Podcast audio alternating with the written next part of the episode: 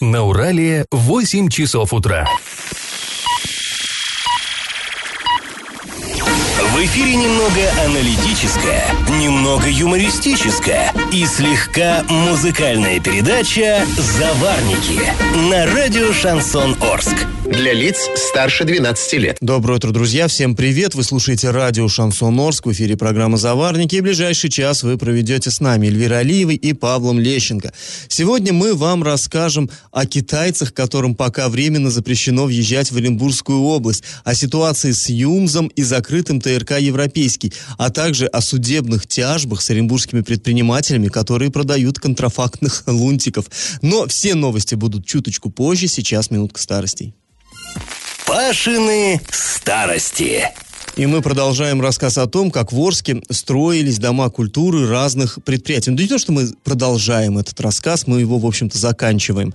Ну, а, мы уже говорили про никельщиков, говорили про не, нефтяников, точнее, нефтехимиков, а, говорили про машиностроителей. И вот теперь давайте пробежимся по представителям других славных орских профессий. Ну, железнодорожники. Конечно, Орск это очень крупный железнодорожный узел, и так было еще до революции у нас построили здесь станцию Орск, вот этот вокзал, да, вы знаете, его еще в 14 году, 1914 построили, а потом провели уже после гражданской войны вот эту э, ветку железнодорожную, здесь стали громыхать поезда. Так вот, первый железнодорожный клуб был возведен до Великой Отечественной войны неподалеку от вокзала. А, вы же знаете, да, где гимназия номер один находится сейчас? В советские времена это была школа номер 33, вот напротив нее был клуб. Это был такой, знаете, а, как бы островок культуры железнодорожников. Тут тебе и школа, тут тебе и клуб. А, но он был небольшим, хотя станция это, как я уже говорил, приличная, народу много, требовался большой ДК, и вот в 1951 году был построен нынешний Дом культуры железнодорожников. Красивый, большой, просторный, каким он и сейчас является. Кстати говоря, а, ну, вот, мне кажется, это нужно обязательно отметить, что из всех вот этих вот культурных, а, культурных организаций Орска, да, вот всех клубов, э, домов культуры, только два сохранили свое э, первоначальное истинное предназначение. Это ДК нефтехимиков и ДК железнодорожников, за что я считаю, ну, арчане должны быть, конечно, благодарны вот именно этим ведомствам, э, что не, не стали там, не открылись магазины или какие-то офисные деловые центры в этих клубах, а они продолжают э, быть очагами культуры. Это очень круто.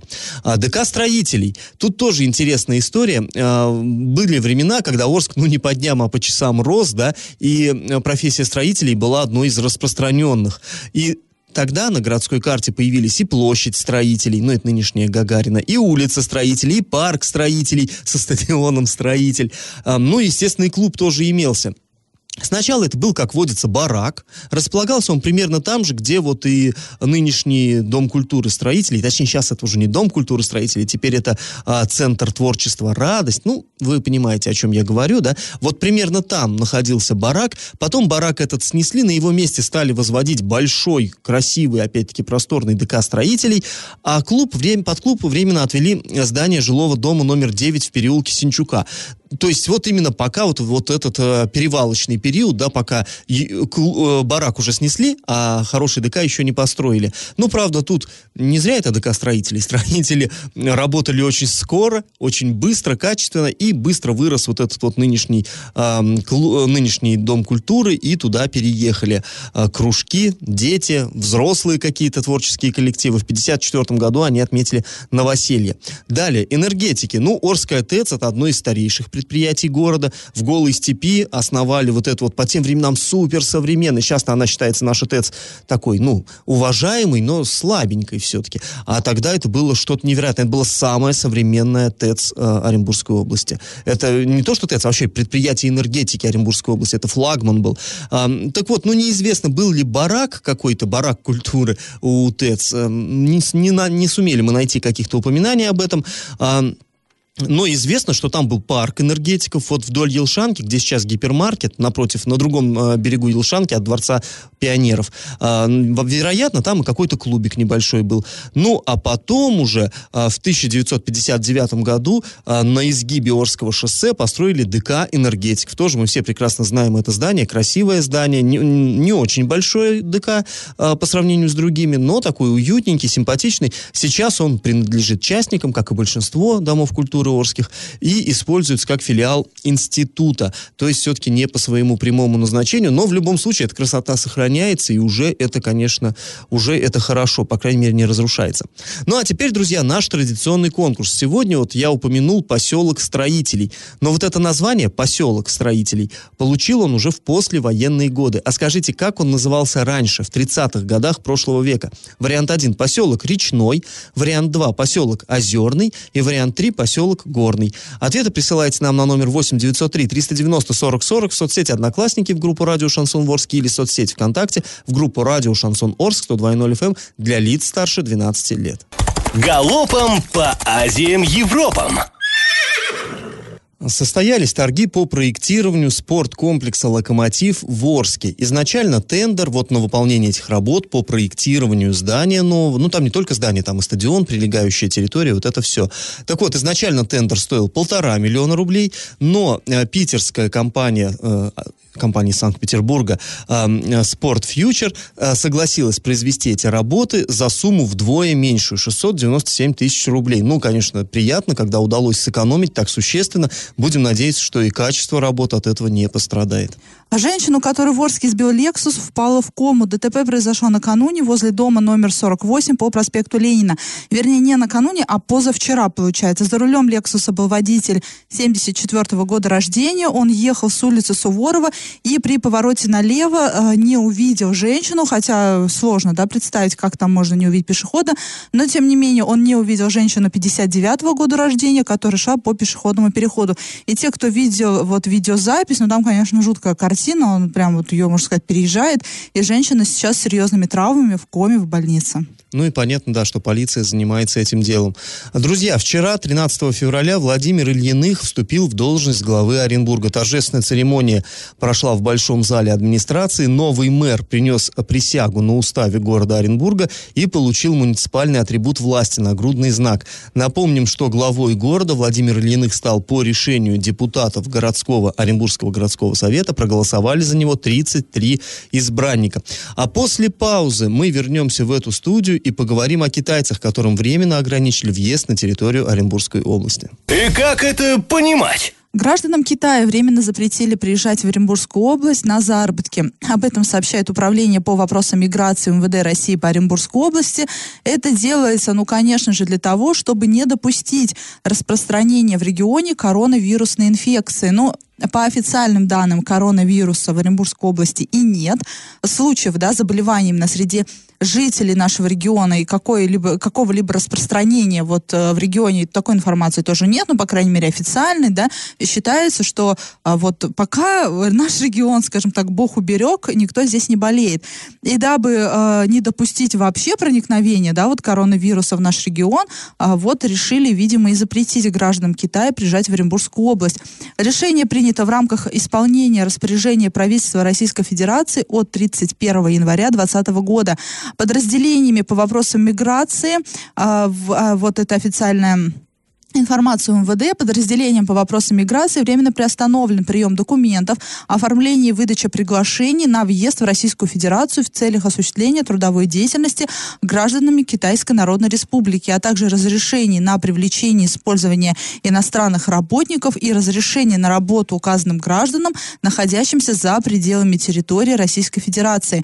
И напомним, что вспышка заболевания была зафиксирована в Китае в конце декабря. Это заболевание преимущественно странах Азии распространяется, но уже, ну, понятное дело, да, и в другие страны тоже проникает. На данный момент это за вчера информация, ну, на сегодня, понятное дело, все может уже измениться. На вчерашний день в списке погибших в КНР э, было более тысячи человек. Общее число зараженных превышает 44 тысячи человек, а выздоровело почти 5 тысяч человек. Ну и вот здесь, конечно, э, казалось бы, где Китай и где мы, да, вот вроде не видать, чтобы у нас прям толпы Китая китайцев ходили по городу Орску, там, или, я не знаю, по Оренбургской области, вроде бы не видно. Но при этом, вот э, я разговаривал со знакомыми, которые, например, в Казахстане, в соседнем живут, говорят, там граждан Китая действительно много. Они возводят какие-то объекты там, то есть их... Ну и вполне вероятно, что и у нас бы тоже они могли оказаться, почему бы и нет, тоже приезжать. В конце концов, мы, наши граждане, жители Оренбургской области отдыхают в Китае. И да, мы верно, все знаем, да. что сейчас, например, э, некоторые жители Оренбургской области находятся в Тюмени, в карантине, карантинном центре, да, по коронавирусу. Их эвакуировали э, из Китая, э, и теперь они вот этот карантин 14-дневный там э, проходят. Есть земной шарик сейчас так съежился немножко, стал более доступным, люди по всему миру э, ездят. Конечно, довольно трудно вот такие карантины, я думаю, соблюдать, но в любом случае как-то что-то делать э, надо пытаться, чтобы не допустить э, заразу к нам. Ну, вроде бы адекватная вполне, наверное, мера. А после паузы мы вновь вернемся в эту студию и обсудим ситуацию с выплатой долгов по зарплате работникам ЮМЗа. Я в теме. До конца марта 2020 года на ЮМС планируют погасить большую часть задолженности перед работниками. Эх, э, ну, давно бы уже пора на самом деле. И не большую часть, а и всю погасить. Ну вот, ладно, хоть так, люди ждут. А, так вот, об этом сообщает региональный Минтруд со ссылкой на помощника конкурсного управляющего предприятия Сергея Бабыкина. А, сообщ... Ну, кстати, тоже такая обтекаемая формулировка, согласитесь, большую часть задолженности, больше это сколько, на самом деле, тоже не совсем понятно понятно. В общем, а, как сообщается, деньги на выплаты зарплат, вот этих зарплат, пособий, э, э, расчета при увольнении, компенсации отпусков, ну, в общем, вот всей вот этой задолженности перед работниками ЮМЗа а, поступают откуда? От арендной платы Уралмаш горное оборудование. Вот в феврале за январь заплатят, соответственно, какая-то денежка на счет ЮМЗа упадет. Ну, если вот кто-то по какой-то странной случайности не в курсе, что там происходит на этом предприятии, да, то я вам скажу, э, ЮМС находится сейчас сейчас, в, но он не работает, это э, не, людей там не осталось, рабочих, по крайней мере, там есть какие-то управленцы, которые ликвидируют предприятие, а работа как таковая, основная деятельность не ведется, поэтому э, деньги получать от, э, собственно, продажи своих товаров ЮМС никак не может.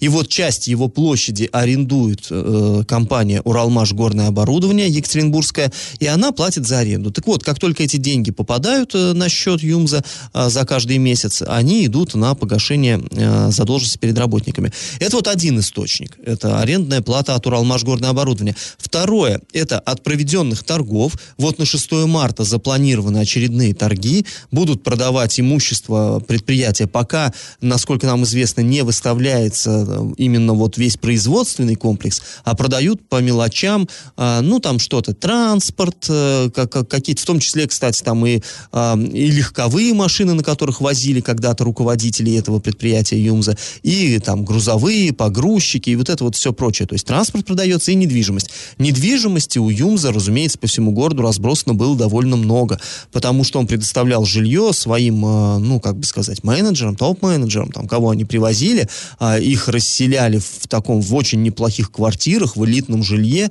и вот теперь это элитное жилье идет с молотка, ну, пока, честно говоря, э, желающих что-то не видать, там, не толпятся, э, вот, чтобы приобрести это жилье, и уже торги торги одни были, и там что-то по мелочи из машин пораскупили, а вот э, основные лоты, в том числе вот эти вот дорогие, там какой-то коттедж есть, есть квартиры большие в центре города, вот их почему-то на них никто не позарился. Ну, будем надеяться, что 6 марта кто-то да выкупит, и вот эти деньги, они пойдут на погашение задолженности по зарплате, потому что людям надо получать деньги, конечно. А, далее, э, еще третий источник – это поступление денежных средств э, от дебиторов. Ну, тут понятно, да, что ЮМС работал, он сам задолжал многим предприятиям, но и ему должны такие же банкроты, и вот есть судебные решения. Другой вопрос, как взыскать эти деньги с тех, вот, кто ему должен. Ну, потихонечку, полигонечку как-то там взыскивают, и вот эти деньги, они, разумеется, сразу тоже идут на погашение вот задолженности задолженности по зарплате.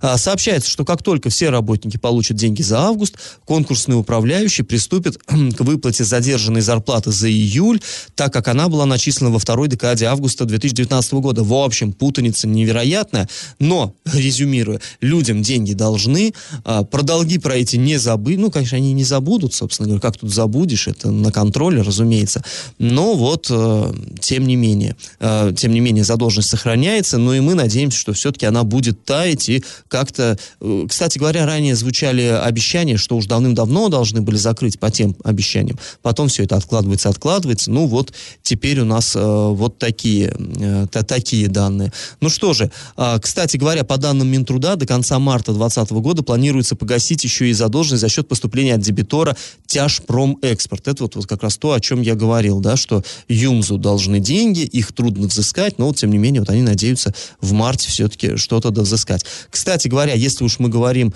э, о Уралмаш горное оборудование, вот о том предприятии, которое арендует площади ЮМЗа, не так давно стало известно, что вот на этом предприятии тоже не то что ожидается, а возможно сокращение.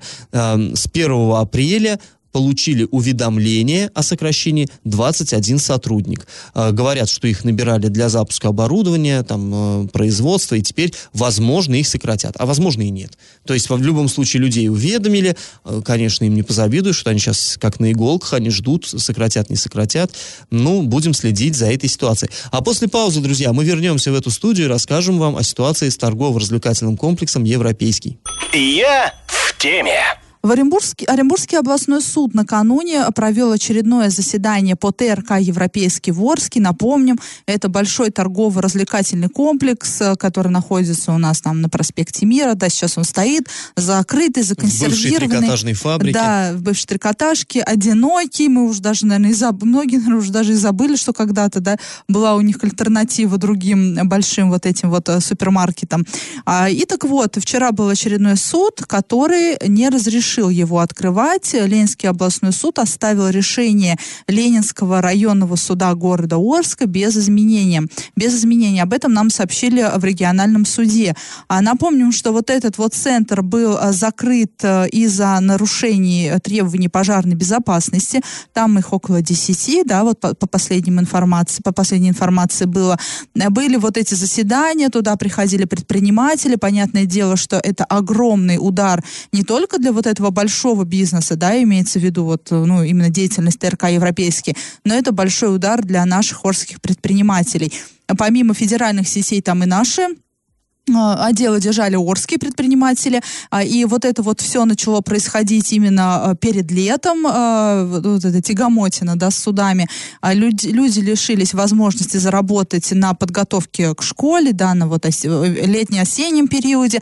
Потом они надеялись, что, возможно, к Новому году откроют РК европейский. Ну и, и перед тут... Новым годом люди кинутся закупать подарки. Да, но и здесь, понятное дело, да, что это сезон, когда люди тратят очень много денег, и здесь они не успели успели получить свою прибыль. А это, конечно же, обидно очень за этих людей. Их можно понять, и пожнадзор можно понять, да, с другой стороны, э, то, что они наконец-то вдруг начали проводить э, проверки, выполнять Ну, а наконец-то тоже неспроста, это мы знаем из-за чего, это были да, трагедии, это, слава богу, это не у нас. зимняя вишня в Кемерово, да, когда да. Э, масса людей, и взрослых, и маленьких погибло, а до этого, когда открывали ТРК европейские, масса проверок проводилась. Я даже помню, да, когда глава города ходил вместе с пожарниками, сотрудниками по вот этим торговым комплексам с проверкой. Почему-то, когда еще, помните, универмаг закрыли, и аналогичная да, история да, да. проходила с универмагом, тоже мурыжили очень долго. Тогда почему-то в ТРК европейский все было хорошо, а теперь вдруг стало плохо. У меня масса, я, конечно, рада, да, что взялись наконец-то проверять безопасность вот этих вот э, ну учреждений. Да, безопасность, безусловно, она превыше всего, но тем не но, менее... Но, с другой стороны, я очень скептически отношусь сейчас к деятельности пож... вот, пожнадзора, а потому что раньше почему-то они не, беспокойны, не, не были обеспокоены этим вопросом, и пожнадзоры, и прокуратуры, да, и прочих, и прочих контролирующих органов, а сейчас вдруг им принципиально стало важно, чтобы там все было а, э, по букве закона сделано, и мы, кстати, общались с представителями вот ТРК Европейский, ну, неофициально можно сказать, и они нам сказали, что нет, это все неправда, они уже давно устранили все а, вот эти вот пожар, э, нарушения пожарной безопасности, но сейчас какие-то вот бюрократические проволочки, и опять и опять решили решение вопроса по открытию ТРК «Европейский» затягивается. А, и они предполагают, что это, видимо, Ворске кому-то нужно. Ну, это, конечно же, конспирологические ну, теории да, и... про универмаг, да. да, когда закрыли универмаг, сказали... И даже это... говорили, кому нужно. Но... Ну, я, ну, а что тут скрывать? Да. Одновременно закрыли универмаг, э, киноцентр Орск и детский центр, да, Детвору. И все думали, ТРК «Европейский» таким образом устраняет своих главных конкурентов, чтобы все туда ходили в кино за покупками, и на третий этаж, где было, ну, Э, э, третий этаж, вот, где развлечения для детей, да, там были. А сейчас говорят, что наоборот, это происки уже обратной стороны, чтобы вот устранить своего конкурента. Ну, э, в любом случае, э, жалко, вот именно здесь э, мне жалко орских предпринимателей, которые потерпели, конечно, колоссальные убытки, и для некоторых вот эти убытки, они стали роковыми, да, кто-то просто, кому-то просто пришлось закрыть свой бизнес.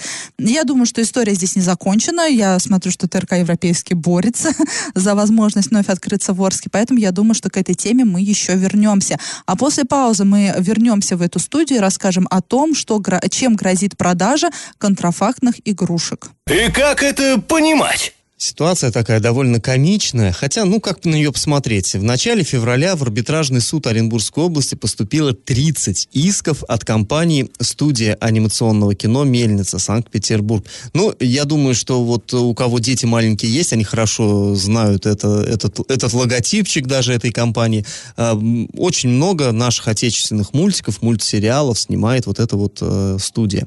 А, так вот, э, подает в суд она на оренбургских предпринимателей – по некоторым искам уже ведется, ведутся процессы, назначены первые даты рассмотрения дела, но некоторые еще пока только не приняты к рассмотрению вот эти иски. В общем, э, требования исковые, исковые разные, от 20 до 50 тысяч рублей. Речь идет о компенсации за нарушение исключительных авторских прав. Ну, вообще, на самом деле... Там а, подробно не сказано, ну, что подразумевается под нарушение вот этих исключительных авторских прав. Мы просто э, погуглили, скажем так, посмотрели да, да, новости. в других регионах такие очень суды так, ведутся. Очень суровая вот эта мельница. Она отстаивает своих героев-персонажей и очень ревностно относится к использованию вот их изображений там, ну, на игрушках. Условно. Да, в других регионах, например, то есть э, э, при, э, приходят э, юристы этой компании, грубо говоря, в магазин, а там, там на полке э, какой-нибудь э, плюшевый лунтик там, да, лежит, это популярный мультперсонаж. А, а студия не давала э, своего согласия согласие на использование вот этого образа. Это уже нарушение авторских прав, и здесь необходимо, соответственно... Ну и ко всему прочему, в основном вот, вот эти студии, э, э, основной доход от чего идет? Да, именно от продажи вот этой сопутствующей продукции к мультику. Это игрушки, книжки, э, альбомы с изображением этих героев. В основном вот эти анимационные студии, они сами и производят этот товар и зарабатывают, понятное дело, на нем большие деньги. Но поня и понятное дело, у нас на все в России есть контрафактный аналог, да, и кто-то тоже производит, и понятное дело, что вот это все стоит намного дешевле. Э, не, не, не оригинальные продукты, скажем Мне, так. знаешь, как-то сразу, когда я вот эту новость прочитал, у меня такая картинка в голове, что, да, там э, сажают, значит, в тюрьму вот этого, кто продавал лунтиков, и его спрашивают, за что посадили-то? За лунтика. Ну, на самом деле нет, конечно, там речь идет именно о финансовых э, каких-то компенсациях. Кстати говоря, помнишь, Эль, в свое время э, Эдуард Успенский, создатель Чебурашки, он очень долго судился сразу с несколькими компаниями, которые, как он считал, незаконно использовали вот придуманного им вот этого э, чудо-зверушку, там, Чебурашку. Неведомую зверушку. Да-да-да. То есть это все на самом деле не очень ново, но для Оренбургской области э, это все-таки такой эм, э, опыт интересный. все-таки э, раньше у нас такого вроде бы как не было. Кстати говоря, мы посмотрели, как э, судебная практика в других регионах. Обычно большинство таких исков э, удовлетворяются либо в полном объеме, либо ну, с небольшим э, снижением сумм, но тем не менее они удовлетворяются, то есть практика именно такая. Друзья, после небольшой паузы мы с вами вернемся в эфир и расскажем вам очередную криминальную новость дна. А, интересная такая новость. Полиция наша раскрыла преступление двухлетней давности. Оказывается, в дежурную часть э, в начале 17 года обратился житель Оренбургской области. Он сказал, что прилетел из Москвы в Оренбург и по собственной невнимательности оставил на борту самолета планшет стоимостью порядка 15 тысяч рублей. Ну, как это происходило, в общем-то, легко предположить. Э, пока летел он, да, он там чем-то занимался в этом э, планшете, что-то смотрел, чего-то, да, там работал, может быть. Потом самолет пошел на посадку, он положил, вероятно, в карман впереди стоящего кресла и засуетился, как самолет приземлился, собрал вещи, ушел, а этот компьютер оставил. Когда вернулся, ну, вернуться не так просто в самолет, когда он там стал, в общем, требовать, чтобы ему его отдали, сказали, ну, там нету ничего, и стали проверять, да, действительно, ну, ну нет планшета. Он обратился в полицию, и полиция, представьте, два года, два года она расследовала э, дело вот об этом хищении, и нашла, нашла она злоумышленника, Горького им оказался э, сотрудник клининговой службы. Короче говоря, уборщик, который вот э, убирал салон после приземления э, самолета. То есть он присвоил себе вот этот вот э, планшет, забрал, он его успел продать кому-то.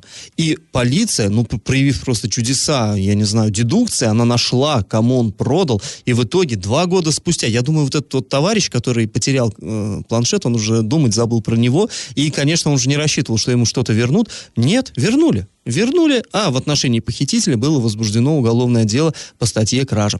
Друзья, после паузы мы вернемся в эту студию, чтобы подвести итоги нашего традиционного конкурса. Раздача лещей. Ну что, давайте подводить итоги конкурса нашего. Я в начале программы спрашивал, как же в 30-х годах назывался нынешний поселок строителей. Ну, э, Тут логика чистейшая. А, поселок строителей находится на берегу крупнейшего в Орске озера, озера Песчаного.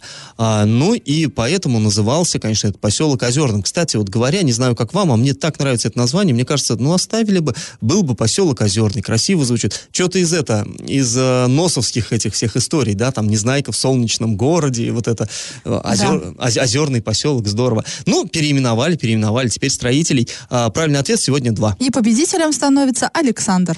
А, поздравляем, Александр. И мы прощаемся с вами, друзья. Этот час вы провели с Эльвирой Алиевой. И Павлом Лещенко. Пока, до понедельника.